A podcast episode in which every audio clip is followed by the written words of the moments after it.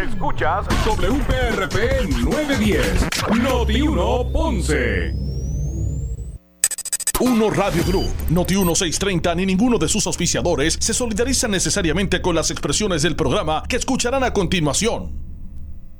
La temperatura en Ponce y todo el sur sube en este momento. Noti 1630 presenta Ponce en Caliente con el periodista Luis José Moura. Bueno, saludos a todos, buenas tardes, muy buenas tardes, bienvenidos. Soy Luis José Moura.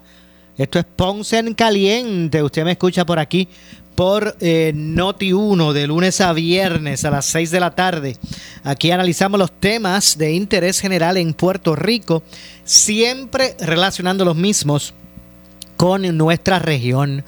Así que bienvenidos todos a este espacio de Ponce en Caliente hoy viernes. Gracias a Dios que es viernes. Gracias a Dios que es viernes. Hoy es viernes 2 de eh, junio del año 2023. Así que gracias por su sintonía a todos los que nos escuchan a través del 910 AM de Noti1 desde el sur de Puerto Rico. Eh, y obviamente también a los que nos escuchan eh, a través de la frecuencia radial FM con toda la calidad de sonido que eso representa. Así que también a los que nos escuchan a, a través del 95.5 de su radio FM. Gracias a todos por su sintonía. Así que eh, hoy, ¿verdad? Como dije, viernes 2 de eh, junio del año 2023. Así que ya entrada, eh, ya en el inicio ¿verdad? de la temporada de huracanes, hemos escuchado por ahí en varias instancias a Nino Correa hacer sus señalamientos. De hecho, aunque no necesariamente ¿verdad? Se, relaciona con nuestra eh, ubicación ¿verdad? geográfica, eh, ya se formó la primera tormenta tropical del año, la tormenta tropical Arlene. Y el Centro Nacional, por lo que el Centro Nacional de Huracanes en Miami anunció hoy la formación de la primera tormenta tropical, llegó rapidito el día 2 de junio, la primera tormenta tropical de la temporada denominada Arlene eh, según el, Servicio Nacional o el Centro Nacional, debo decir, de Huracanes, eh, la tormenta eh, tropical Arlene pues, se ubicó inicialmente cerca de latitud 26.7 norte, longitud 82.2 oeste,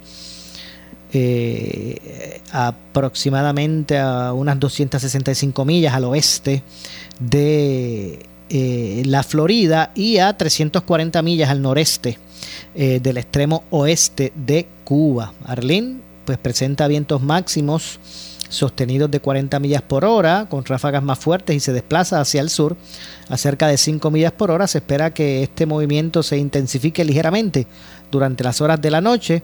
Es importante mencionar que la formación de tormentas tropicales en este periodo del año marca el comienzo anticipado eh, en ese sentido de la actividad en la temporada.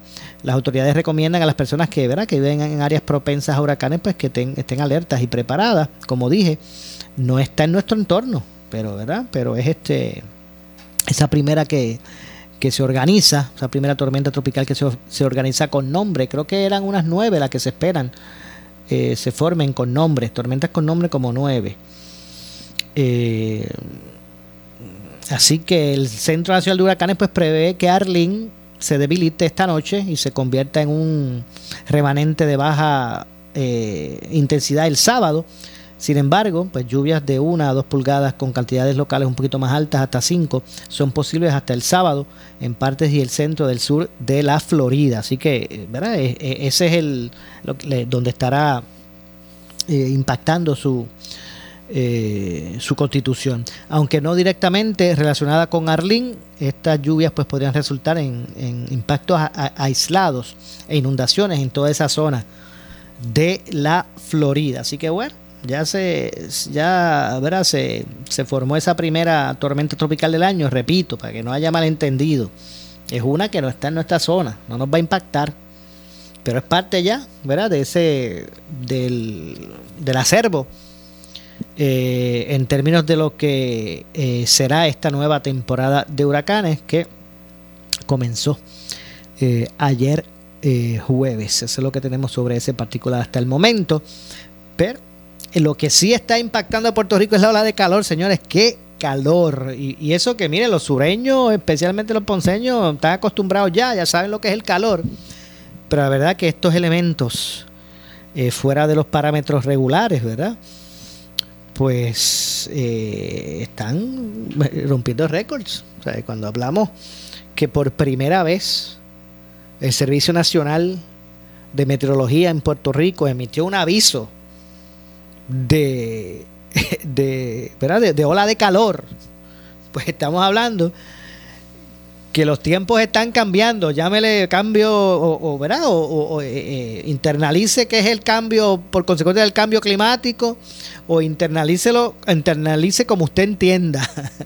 Pero lo cierto es que las cosas están cambiando y el mundo pues está siendo distinto. Eh, y estamos entonces ahora viendo estas olas de calor. Cuando yo escucho que un Centro Nacional de Meteorología en Puerto Rico, ¿verdad? Eh, eh, hable de, de, valores de 115 grados Fahrenheit, de 115, pues uno dice, wow. Eh, ¿Quién iba a pensar que se iba a meter, emitir un aviso no de inundaciones repentinas, ¿verdad? No, de, de aviso por ola de calor. Pues de eso es lo que estamos hablando. Así que esto va a continuar hasta el, eh, eh, al menos eh, hasta el fin de semana. Así que mire, como, como siempre digo por las mañanas, mire usted salga de su casa con, ropa cómoda, ropa fresca, ¿verdad? tela fresca, colores también este frescos y, bueno. Y manténgase siempre hidratado, con acceso inmediato a, a agua, agua potable pero sobre todo, mire, alerta con los niños, alerta con las mascotas, que son, ¿verdad? más vulnerables y que hay que también pues tener precauciones adicionales en ese sentido. Así que bueno, básicamente eh, es lo, la información que tenemos del Servicio Nacional de Meteorología. Quería actualizársela eh, a todos. Muchas veces a estas horas de la tarde no necesariamente se tiene mucho acceso a, ¿verdad? al estado de situación atmosférica. Eh, actualizada.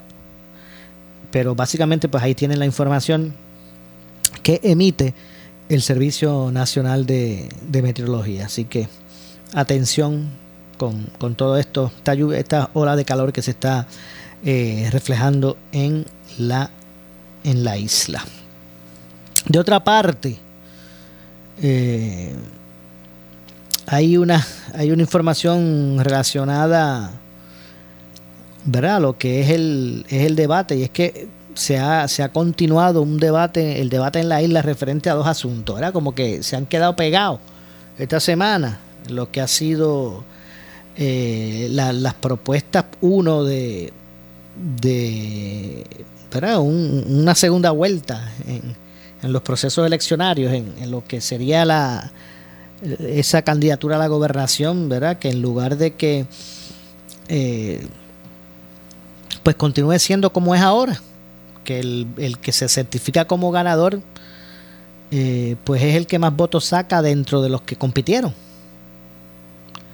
Eh, así es que en este momento, pues es el estado de situación actual, ¿verdad? Que el, candidato a gobernador que se, que se certifica como vencedor, pues es el que más votos saque de dentro de los que compitieron. Si compitieron cuatro, si compitieron tres, si compitieron cinco, pues el que más votos saque de ellos es el que se certifica. Eso es así ahora. Lo que se propone no es eso, lo que se propone es que el candidato que se certifique como vencedor sea el que obtenga no la mayoría de votos entre los que compitieron, sino que tenga el 50% más uno de la totalidad de los que participaron en la elección. digo, de los que, de los que fueron a votar no de, los, no de los que corrieron la candidatura, sino que tenga el 50 más 1% de los que fueron a votar, de los electores que fueron a votar. Por ejemplo, bajo el supuesto que fueran 100, estas elecciones fueron 100 personas a votar. Pues para certificar, de acuerdo a la propuesta, para certificar un vencedor tendría que ser el que saque 51 votos de los 100, porque es el 50% más 1. De no ser así, pues se iría, se iría a una segunda vuelta. Y ahí, pues entonces que se abre espacio para estas alianzas, para que algunos puedan llegar a, entendidos y entonces pues unirse y nada. Eh, esa es una propuesta pues que obviamente se ha mantenido viva y, es entendible, ¿verdad? Eh, eh, primero, primero no es nada que se, que, se haya inventado o propuesto por primera vez. Esto, esto existe en otros países, ¿verdad? En otros lugares, jurisdicciones en el mundo. También ya eso, eso se ha establecido. Pero obviamente en Puerto Rico pues es un aspecto novel, eh, eh, ¿verdad? básicamente novel el que se esté proponiendo eso y pues ha sido parte, toda esta semana ha sido parte del debate público. Yo prefiero pues dejarla ahí, dejársela a usted ahí para que usted analice, que usted entiende que es más representativo. Que, porque esto es otra cosa, o sea, que hay, cabo suelto. Aquí se tiró la, idea como para que ver cuál es la reacción de la gente, me imagino yo. Pero aquí habría que ver otras cosas. ¿Hasta cuándo? ¿Esto será más que para la candidatura, a gobernación o esto es para todos los, todos los cargos públicos? ¿Esto de que habría, habría una segunda ronda? ¿Solamente sería para la candidatura a la gobernación? Que en este caso, o sea, habría que separarla del comisionado residente o, o, con ellos solamente. ¿O esto es más que para el estatal? O sea, hay cabo suelto. Pasa que se tira el asunto como para ver cuál es. Medir la temperatura, entiendo yo.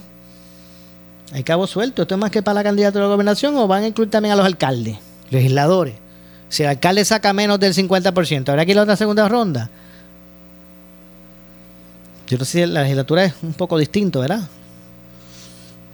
Si, si, el candidato al distrito representativo saca menos del 50% de los votos en ese distrito, también van a aplicar. Hay muchas interrogantes, pero eh, el, elemento básico, ¿verdad? Eh, que es el que se está debatiendo, pues el concepto se, hace referencia a lo que es la candidatura a la gobernación. Si debe ser, o si debe continuar siendo como es ahora, que el candidato a la gobernación que gana es el que saca más votos dentro de los que compitieron, el que sacó más votos entre Pierre Luisi, Charlie Delgado y los demás que compitieron, ¿verdad? Juan Dalmao eh, doctor César Vázquez, eh, Alexandra y todos los que compitieron.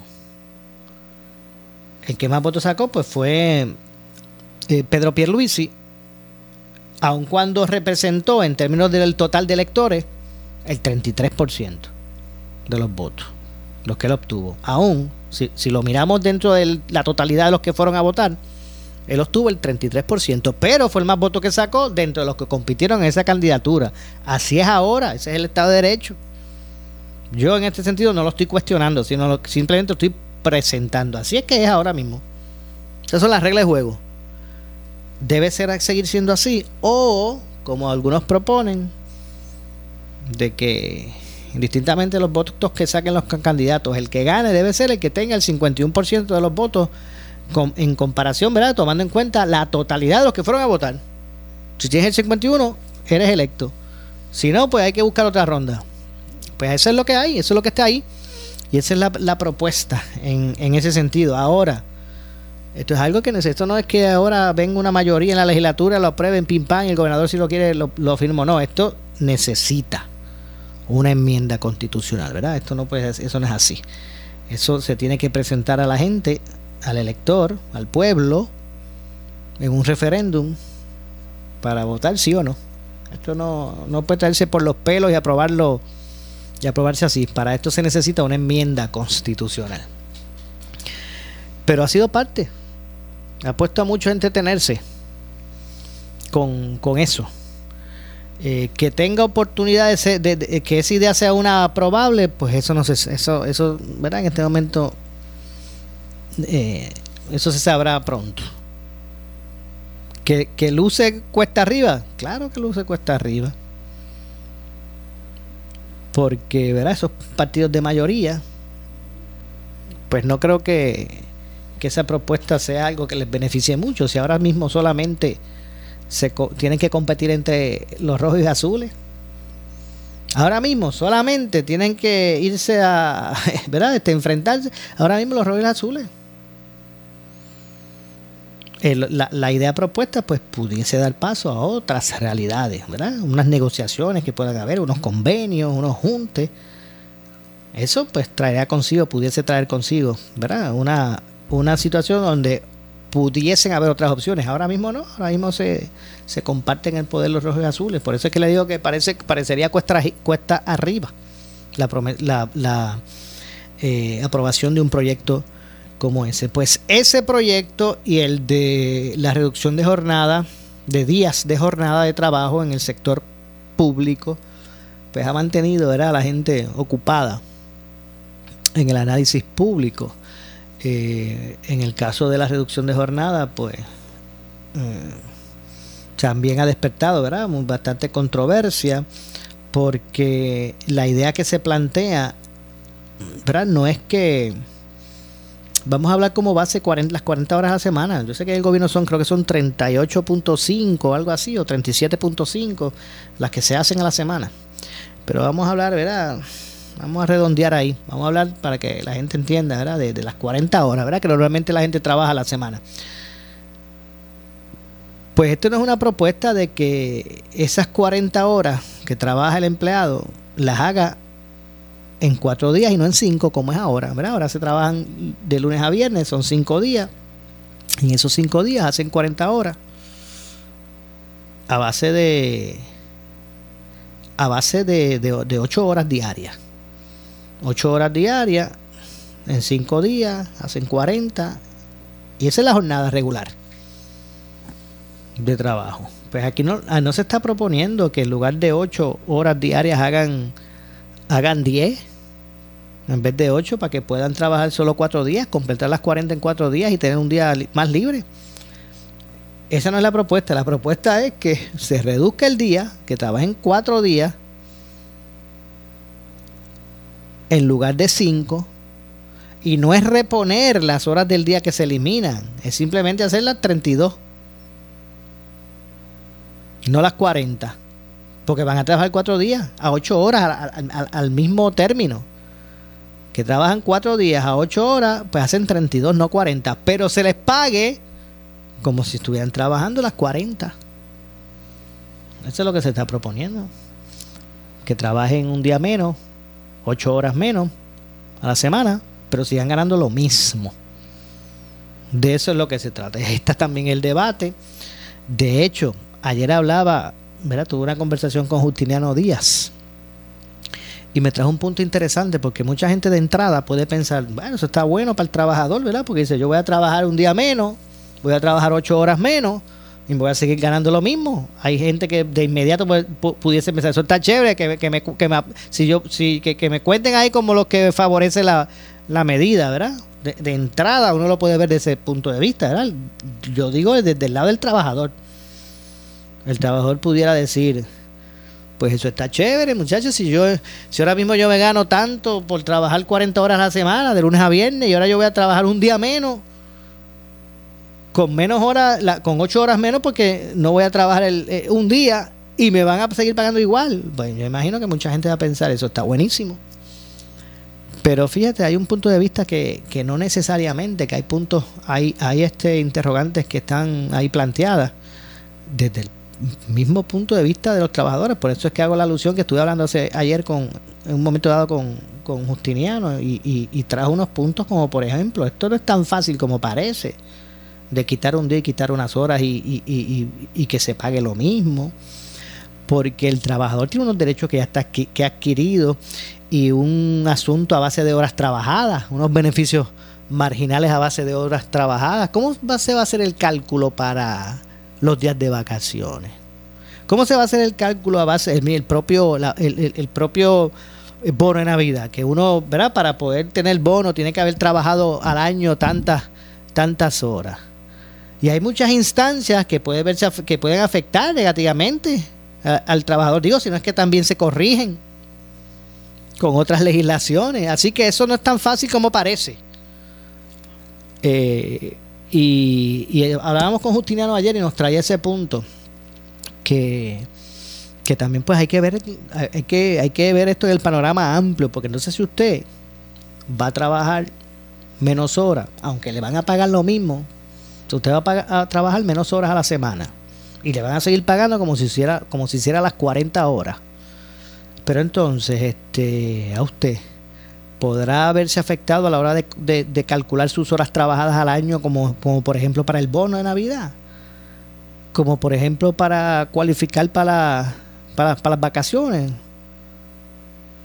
los días de enfermedad que se calculan también por con unos términos de horas de horas trabajadas. Así que el asunto tampoco es tan fácil como parece.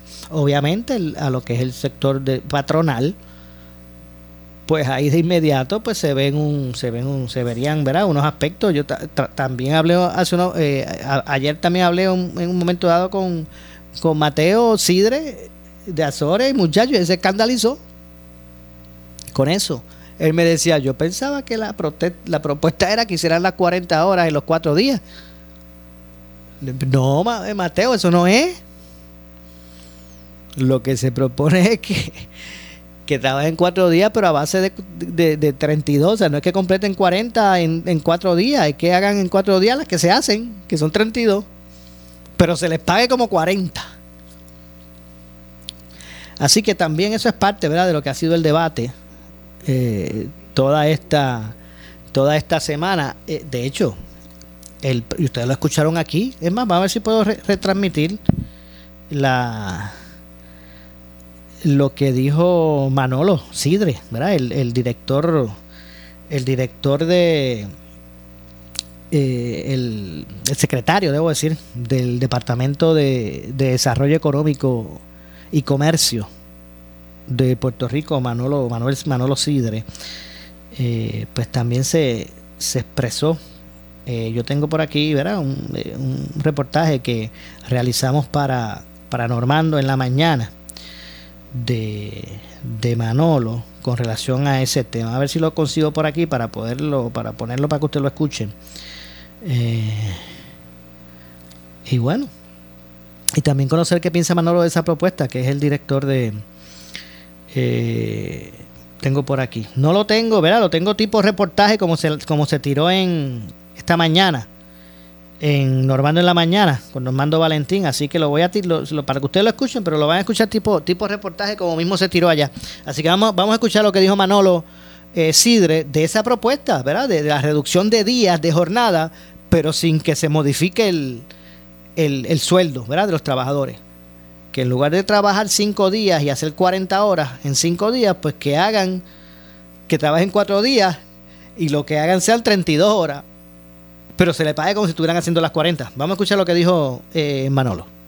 Aunque el secretario del Departamento de Desarrollo Económico y Comercio, Manuel Sidre, se mostrara receptivo a la medida que propone la reducción de días de jornada laboral de empleados públicos sin modificar su salario, indicó a Noti1 que actualmente Puerto Rico dentro de sus circunstancias, necesita trabajar más que nunca, por lo que cualquier medida que vaya en contra de eso no sería apoyada por la agencia. Mira, nosotros hemos sido claros, esto es un asunto de ATLH, que es la Oficina de Recursos Humanos del Gobierno.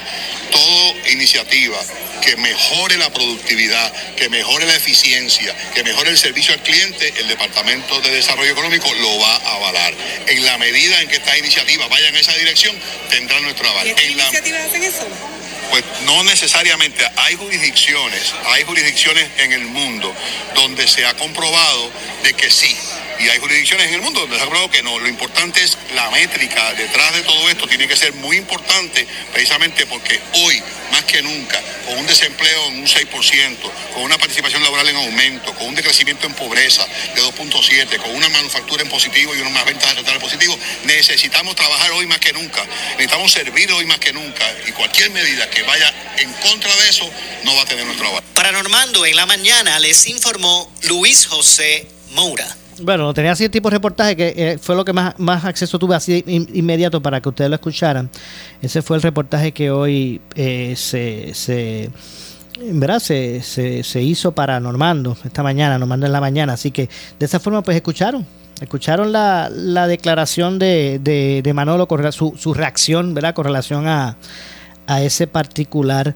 Déjeme ver si también consigo, porque ayer, ayer hubo, ayer hubo un anuncio eh, de, la, de la empresa eh, Cooper Vision que ¿verdad? Que, que, fue muy halagador, ¿verdad? Cooper Vision es una empresa que está ubicada en Juana Díaz y no solamente eh, habló de unas expansiones allí en Juana Díaz, sino también reveló, ahora eh, expanden sus operaciones a Ponce, eh, donde estaba Roche, pues han, ahora estará allí Cooper Vision y ¿verdad?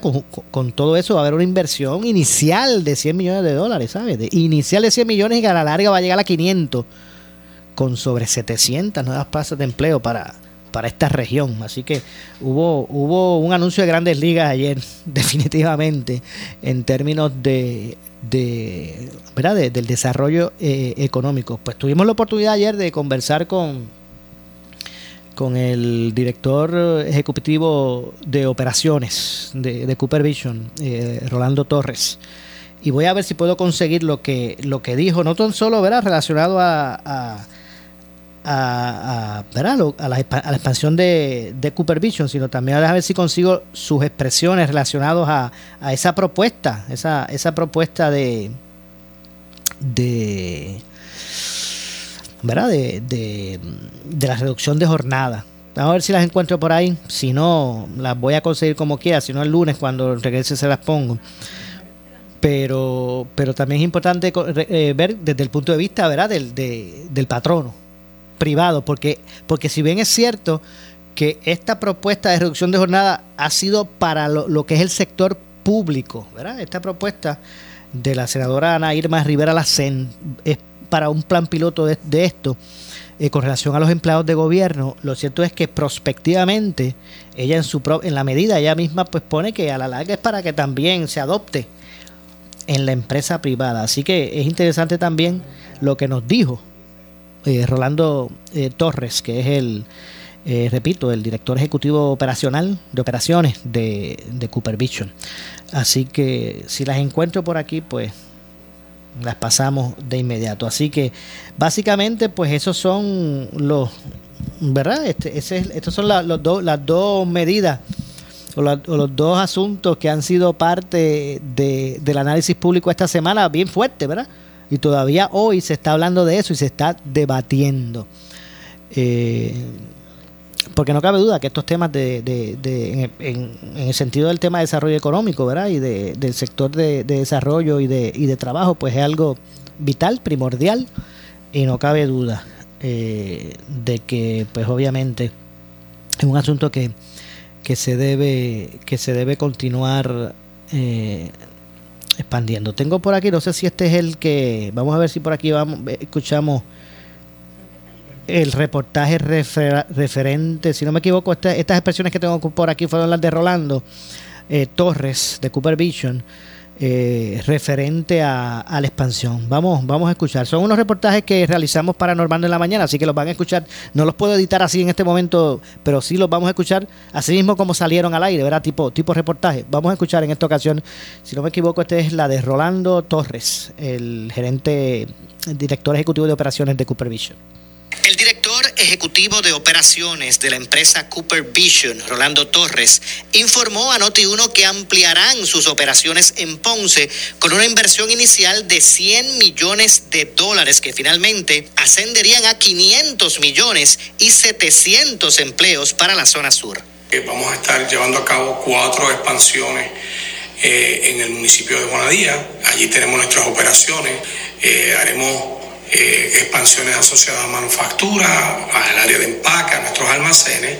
Así que una inversión significativa en los próximos tres años. Ese es el primer anuncio. Como segundo anuncio, vamos a establecernos en, la ciudad señorial, donde vamos a adquirir la facilidad de lo que un momento fue Roche Diagnostics, va a ser Cooper Vision eh, Ponce Ahí estaremos estableciendo una operación nueva de manufactura, vamos a traer un producto nuevo para contrarrestar la miopía, con una inversión total en Ponce inicial de 100 millones de dólares, eh, donde está, eh, tendremos en la primera fase unos 400 empleos.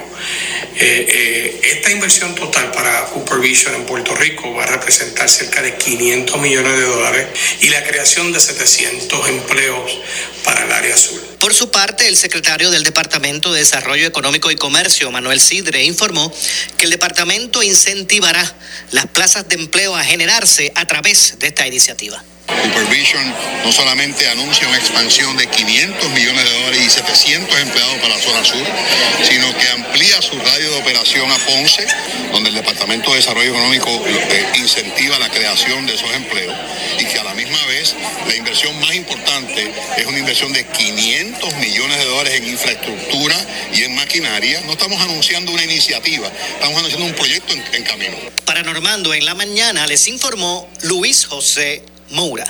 Bueno, ahí escucharon, ahí escucharon lo relacionado a, a esta iniciativa y vuelvo y digo, eso fue un anuncio de Grandes Ligas, estamos hablando que de, manera inicial, primero como dijo Manolo, esto no es una idea, ya estamos hablando de, ¿verdad? De, de una realidad, ¿verdad? De, unos, de unas expansiones que se, que se han hecho.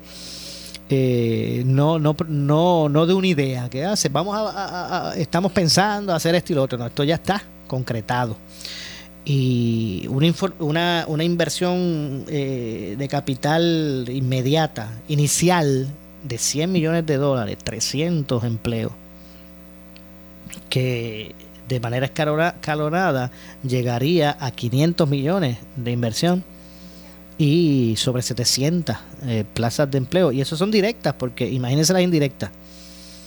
Eh, así que me parece, en tiempos donde donde pues se merece se merece ¿verdad? este poder eh, eh, incentivar el desarrollo económico el que el que se pueda dar ¿verdad? esa agresividad eh, en términos de, de, de, crecimiento en este caso de Cooper Vision pues obviamente ¿verdad? es un asunto que, que no debe pasar desapercibido. Así que allí donde estaba Roche, eh, va a estar entonces eh, Cooper Vision Ponce. Eh, del mismo modo, pues no, no abandonaron, ¿verdad? Este, Juana Díaz, por el contrario, también ampliaron sus operaciones allí. Así que bueno, vamos a ver lo que ocurre, vamos a ver si esto es el, con esto, pues se puede abrir el espacio, ¿verdad? Para otras eh, iniciativas de este tipo, de otro, de, ¿verdad? En el, mismo sector privado, de otras empresas en, en, el, en el sector privado. Así que bueno, vamos a ver lo que ocurre con relación a, todo esto. Tengo que hacer la pausa. Tengo que hacer la pausa. Regresamos de inmediato. Soy Luis José Moura. Esto es Ponce en Caliente, por aquí por Noti1. Regresamos de inmediato. Breve le echamos más leña al fuego en Ponce en Caliente por Notiuno 910. 1630, donde escuchaste el resultado final de la vista en regla 6 contra la representante Mariana Nogales. El tribunal hace una determinación de no causas en todas las denuncias presentadas en contra de Ocean Trombillas. Contra la licenciada Molinari Freites, el tribunal hace una determinación de no causa en todas las denuncias presentadas. Con respecto a la representante Mariana Nogales Molinelli, el tribunal está haciendo una determinación de causa probable. Los argumentos de los abogados de defensa. Que era de que supuestamente había habido una evasión contributiva. Sobre eso, la juez no determinó causa contra nadie. De los fiscales especiales independientes. Pero vamos a ir en esta. Este, este es lo que se pudo decir este, ahora en este momento. Las reacciones. Y que luego de más de casi un año de preparación de esta investigación, lo que tenían era un desastre. Quedó demostrado ayer que el, que el FEI es, ineficiente, está inoperante. Mariana Nogales salió ahora causa para arresto por dos delitos graves que puede conllevar hasta seis años de cárcel. No sé cuál es la celebración. Y será aquí donde escuches el resultado final de la próxima vista preliminar por los cargos que sí prosperaron. Somos Noti 1630. Primera fiscalizando. Ya estamos en la temporada de huracanes 2023 y en Noti 1630 estamos en cobertura Alerta 630 con la meteoróloga más escuchada y seguida en Puerto Rico, Débora Martorell. Fue publicado el pronóstico más esperado para esta temporada de huracanes. Se pueden desarrollar de 12 a 17 sistemas tropicales. De estos, 5 a 9 serían huracanes, 1 a 4 serían intensos. Cuando hablamos de huracanes intensos son categoría 3 o más. Tenemos el equipo más completo para informarte en esta temporada de huracanes 2023 con la cobertura Alerta 630. Somos Noti 630. Primera fiscalizando.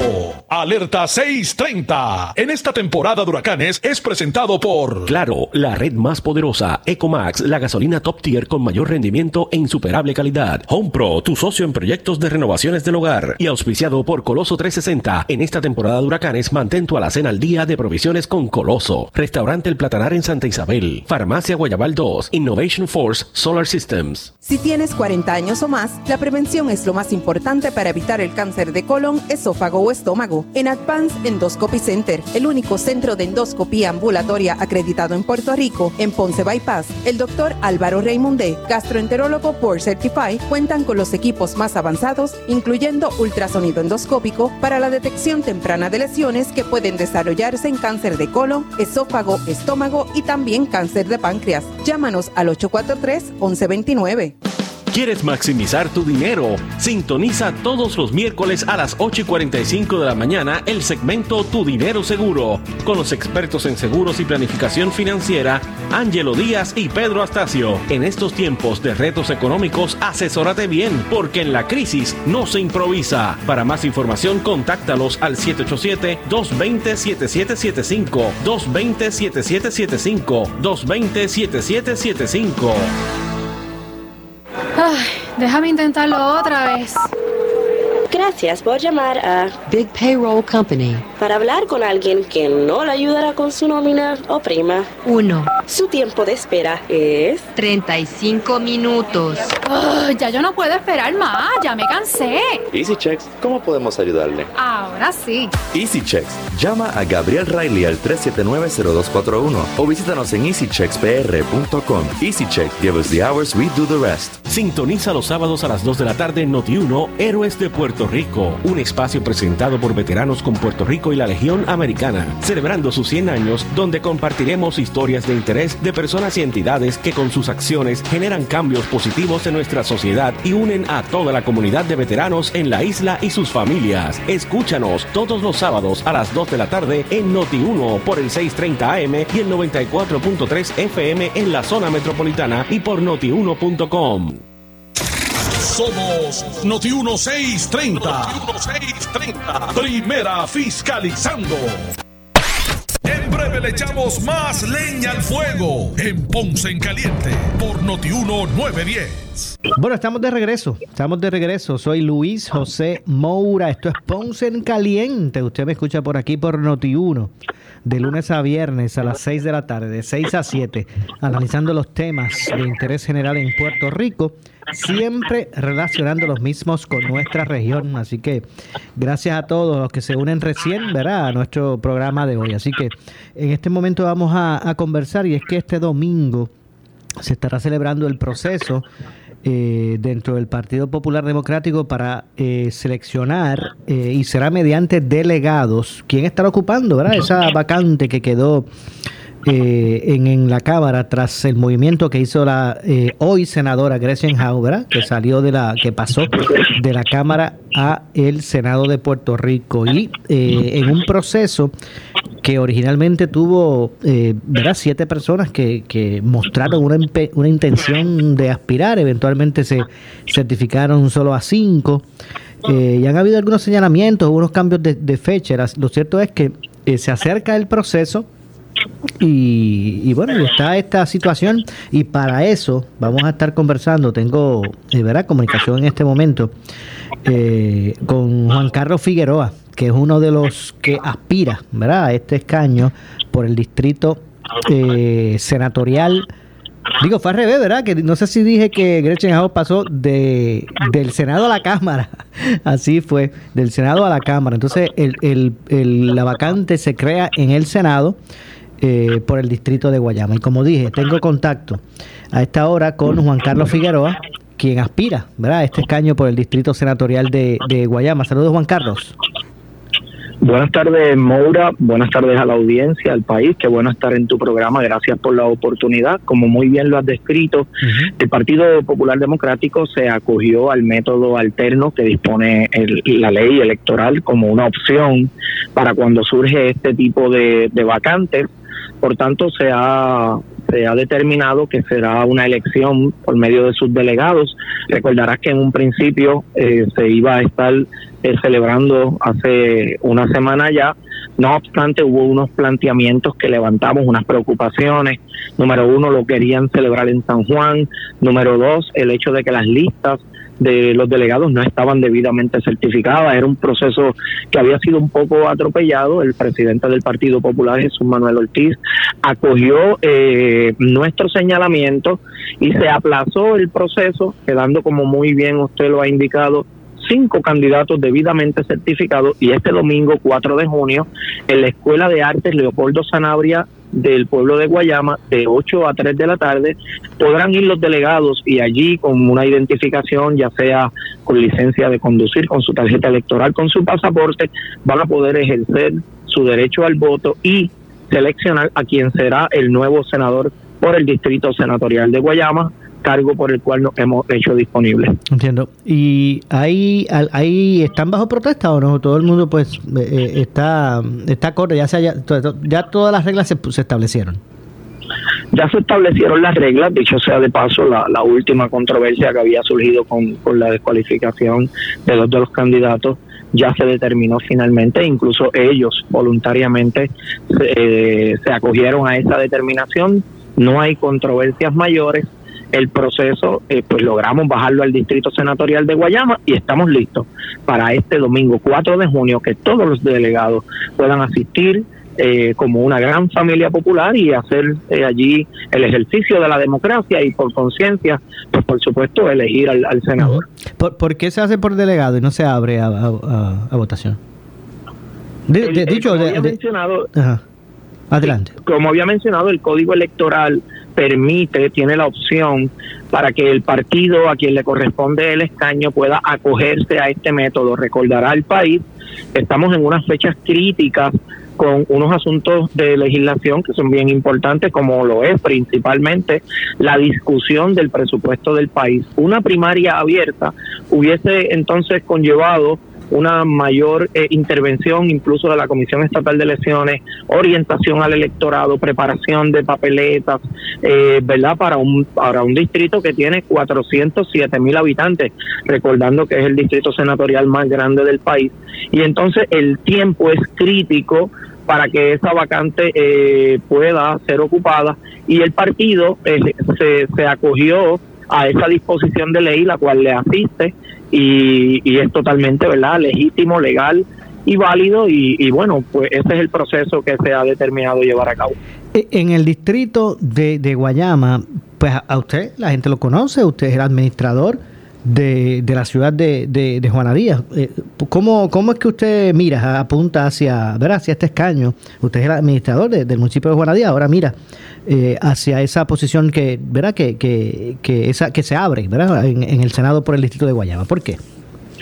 Pues, pues precisamente en estos 22 años que he estado fungiendo en, el gobierno municipal de Juanadía y en estos últimos años como la como administrador de la ciudad, he tenido la oportunidad vuelvo y repito, a lo largo de estos años, de tener esa interacción con alcaldes de todo este distrito donde nosotros hemos compartido ideas, nuestras frustraciones, preocupaciones, iniciativas. Hemos incluso implementado proyectos pilotos entre municipios. Por ejemplo, Juanadías, Villalba y Cuamo, en un momento dado celebramos la subasta eh, en conjunto. Eh, Salinas, Calle y Cuamo tienen consorcios de permiso y así en sucesivo.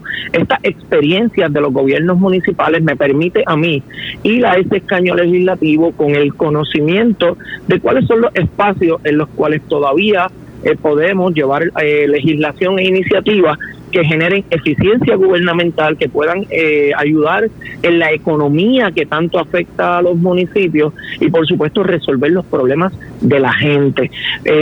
lo que ha hecho que muchos de estos alcaldes sean exitosos en estos municipios ha sido precisamente porque el municipio es el ente más cercano al ciudadano y ciertamente he dicho que desde los municipios en la mayor parte de las ocasiones es que se resuelven los problemas del país. Así que esa experiencia me permite ir allí a atender problemas puntuales como, como lo son. En nuestra región tiene un grave problema con los abastos de agua, tenemos problemas con la red eléctrica. Es triste decir que todavía nuestros campos y hay muchos segmentos de las ciudades que están a oscuras por la ineficiencia y la incapacidad de Luma Energy. Eh, también tenemos problemas con las condiciones de las carreteras y nosotros hemos trabajado diversidad de memorándum de entendimiento con los cuales hemos atacado esos problemas. Pues esa experiencia nos permite llevar esa plataforma entonces eh, de una forma ampliada al Distrito Senatorial de Guayama. También hemos presentado iniciativas, ya tenemos iniciativa propia, como es una enmienda al Código de Incentivos de Puerto Rico para proteger los presupuestos gubernamentales de los municipios, como es también la iniciativa de mirar y modelar estructuras de consolidación de servicios para lograr acceder al fondo de 40 millones de dólares que dispuso la Junta de Control Fiscal, que lleva tres años allí y ningún municipio ha podido acceder porque no se han modelado estas, estas iniciativas de consolidación de servicios de una manera, de forma masiva, que permita una vez más eficiencia, economías y, y obviamente pues que los municipios puedan acceder a este fondo que tanta necesidad eh, tiene en todo el distrito senatorial de Guayama. Así que iniciativas como esa eh, me traen y, y, son la fortaleza de mi candidatura por ese conocimiento, esa experiencia. Soy una persona joven tengo 51 años, pero le he dedicado prácticamente la mitad de mi vida, 22 años, al proceso de administración pública. Bueno, y lo cierto. radica la fortaleza de mi candidatura. De hecho, y lo cierto es que los alcaldes están esperando eso, ¿verdad? Que, por ejemplo, desde la legislatura, pues haya esa, ese, ese respaldo. Los alcaldes, pues, se están encargando del servicio, eh, que muchas veces no da el, el gobierno estatal. Eh, pero, ¿verdad? Están buscando eso ahora con, con la eliminación del, del, del, fondo de equiparación. Están buscando como una, ¿verdad? Un aliado o aliados, en este caso de la legislatura. Totalmente. Eh, y obviamente, Totalmente. Esta, este es un reclamo, Moura, a lo largo y a lo ancho del distrito del pueblo puertorriqueño, más allá del Partido Popular, los delegados y nuestros electores. Cuando usted habla con el ciudadano de a pie, independientemente de su ideología, el ciudadano permite, eh, percibe un distanciamiento entre la clase política en este nivel eh, legislativo y de, y de la gobernación. Y yo, como padre de familia que soy, como puertorriqueño que amo este país, tengo una enorme preocupación por esa brecha, esa percepción de la gente de desconfianza eh, y, desvalorización, ¿no? Del, del, proceso gubernamental tengo una gran preocupación y me parece que tenemos que empezar a llevar esa conciencia allí que una vez más hay que estar cerca de la gente y de sus necesidades. Y a ese yo vengo, a eso yo vengo, ese es mi compromiso con el Distrito Senatorial de Guayama. Bueno, Juan Carlos, Juan Carlos Figueroa, gracias. Gracias y bendiciones. Igualmente. Bueno, así que gracias, igualmente, muchas gracias a eh, Juan Carlos. Eh, eh, por, ¿verdad? por su, por su participación. Lamentablemente se nos ha acabado el tiempo, ya, ya casi estamos Estamos listos casi para despedirnos. Quería decir antes, ¿verdad? Antes de ese proceso, discúlpeme, será ahora el domingo, este domingo, donde pues a través de esos delegados, que son como unos 500, el Partido Popular Democrático pues eh, busca eh, eh, seleccionar a la persona que estará ocupando, ¿verdad? Ese escaño que dejó vacante la senadora, la, bueno, la hoy ya representante Gretchen Howe. así que eh, atentos, ver a Notiuno para que ustedes pues, pues conozcan el, el resultado de este proceso, ¿verdad? ¿Cuál será finalmente eh, el resultado de él mismo? Bueno, eh, antes de, despedirnos, ¿verdad? Quería ¿verdad? reseñar lo siguiente, y es que el gobernador pues insistió que Puerto Rico pues está en posición para enfrentar la recién eh, iniciada temporada de huracanes. Eh, el gobernador pues entiende que, que el gobierno pues ha estado preparándose y se encuentra preparado sobre ese asunto. Pero vamos a escuchar precisamente ¿verdad? Uno, unos minutos lo que fue eh, el argumento del gobernador en ese sentido. Vamos a escuchar al gobernador Pedro Pierluisi expresarse sobre esto. Es que al revés, eh, Luma ha adelantado muchísimo el desganche. Yo tomé la decisión de asignarle... A ver si por aquí se nos tumbó así de momento la, la, grabación, pero vamos por aquí entonces a, a escuchar. Al revés, eh, Luma ha adelantado muchísimo el desganche. Yo tomé la decisión de asignarle mil millones de dólares, eh, básicamente de fondos FEMA, exclusivamente para manejo de vegetación. Estos son fondos FEMA de mitigación. Mil millones adicionales van a estar bajo el control de Luma. Así que pueden haber situaciones particulares en algún municipio que otro, pero el trabajo se ha estado haciendo y lo vemos en la estabilidad del sistema. Salvo que hayan reparaciones o mejoras en el sistema, el sistema ha estado bien, bien, bien estable. Entonces, algunos alcaldes se quejaron vi que uno que otro de falta de comunicación, todos saben que lo único que tienen que hacer cuando eso ocurre es comunicarse con mi equipo en la fortaleza y nosotros intervenimos y enseguida se resuelve el asunto de comunicación. Si por alguna razón hay alguien del equipo de Luma eh, que no está... Eh, cumpliendo su misión, nosotros inmediatamente intervenimos. O sea que ese es mi llamado, que se no, no, no vacilen en comunicarse con la fortaleza en los, en los casos esporádicos donde Luma no esté respondiendo, o sea, a nivel de comunicación. Generadores, gobernador. Generadores me consta y la Doriel Pagán puede dar más detalles que está adquirido eh, eh, generadores adicionales otros vienen en curso. También va a estar alquilando generadores en la medida necesaria si surge cualquier evento. Eh, eh, yo creo que lo que hay que preguntar aquí y yo contestar es, ¿estamos eh, mejor que lo que estábamos antes de Fiona? Definitivamente que sí. Estamos en mejor condición, tenemos mejor preparación que antes de Fiona. Estamos mejor de lo que estábamos antes de María obviamente mucho mejor de lo que estábamos antes de María. o sea que, bueno, que tienes mejores recursos. Por ejemplo, que el sistema eléctrico está en mejor condición, que se ha hecho desganche en áreas, en áreas donde pues en el pasado no se había hecho, eh, que tenemos más equipos disponibles eh, para sustituir cualquier equipo que se averíe, que tenemos más generadores, que tenemos eh, más refugios eh, debidamente en condiciones. Todo eso, bajo todas las métricas, estamos en mejor condición que estábamos el año pasado, antes de Fiona, y ni hablar antes de María. También se han estado llevando a cabo adiestramientos por toda la isla, se han estado actualizando los planos de manejo de emergencia a nivel municipal por todo, por toda la isla o sea que eh, siempre, claro, ante la, época de huracanes, uno siempre está a la expectativa, no sabemos de qué, de qué tamaño, de qué intensidad va a ser el huracán, si viene alguno, que Dios no lo quiera, esos detalles uno no lo sabe, eh, no sabe tampoco cuál sería su trayectoria, qué áreas impactaría, pero de que estamos en mejor condición que el año pasado, definitivamente. Pese, gobernadora, que todavía no se han eh, terminado obras importantes de María y que los alcaldes aducen que con Fiona muchos con déficit se quedaron sin fondos. Pero ya tenemos eh, obras eh, relacionadas a María en curso, en construcción, son sobre, en, en, cuanto al sistema eléctrico, tú estás hablando ya de más de 70 obras en curso, total de obras ya aprobadas en más de 110. O sea que sí, estamos viendo progreso en todos los renglones, igual en acueducto alcantarillado, ni hablar carretera.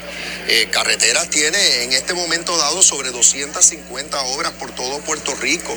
Eh, algunas causan congestión vehicular y tenemos que tomar medidas para atender eh, reclamos de la ciudadanía, pero la, reconstrucción que está en curso es nunca antes vista. ¿Cuál sería su mensaje a la ciudadanía cuando hoy comienza la temporada de huracanes y, se extiende hasta noviembre? Bueno, que se preparen individualmente, que estén seguros de que eh, tienen esos, esos, esos, esos, esos bultos, como dice Nino, que escuchen a Nino todo lo que Nino les dice, que es tremendo comisionado de, manejo de emergencia, que estén pendientes a la información que provee el Estado eh, y que no duden de comunicarse con las agencias si entienden que hay algo que falta. Eh, por un tema que no abordé alumbrado. Eh, ahora tenemos muchísima más, más alumbrado que en el pasado y falta, seguro que falta, pero están los fondos asignados, los trabajos. Bueno, ahí escucharon al gobernador sobre el tema de, la temporada de huracanes. Lamentablemente se nos ha acabado el tiempo. Yo regreso mañana. Eh, digo, regreso el lunes con más, el lunes a las 6 de la tarde como de costumbre. Mire, eh, a Ferdinand Pérez, Eh, felicidades, hermano. Eh, verá esa, esa, esa, medalla, ese, ese eh, honor otorgado por la Universidad G. Méndez a Ferdinand, ¿verdad? Así que muchas felicidades. Ferdinand por ese logro. Así que nos vamos, regreso el lunes a las 6 de la tarde como de costumbre. Esto es Ponce en Caliente, soy Luis José Moura. Mire, no se vaya nadie, que ya está listo por ahí el compañero Luis Enrique Falú. Será lo próximo, tengan todos buenas noches. Esta es la estación de Ferdinand Pérez, WPRP 910 AM, W238DH 95.5 FM en Ponce, WNO 630 AM, San Juan, Noti 1 630. Primera fiscalizando. Uno Radio Group, Noti 1630 ni ninguno de sus auspiciadores se solidarizan necesariamente con las expresiones del programa que escucharán a continuación.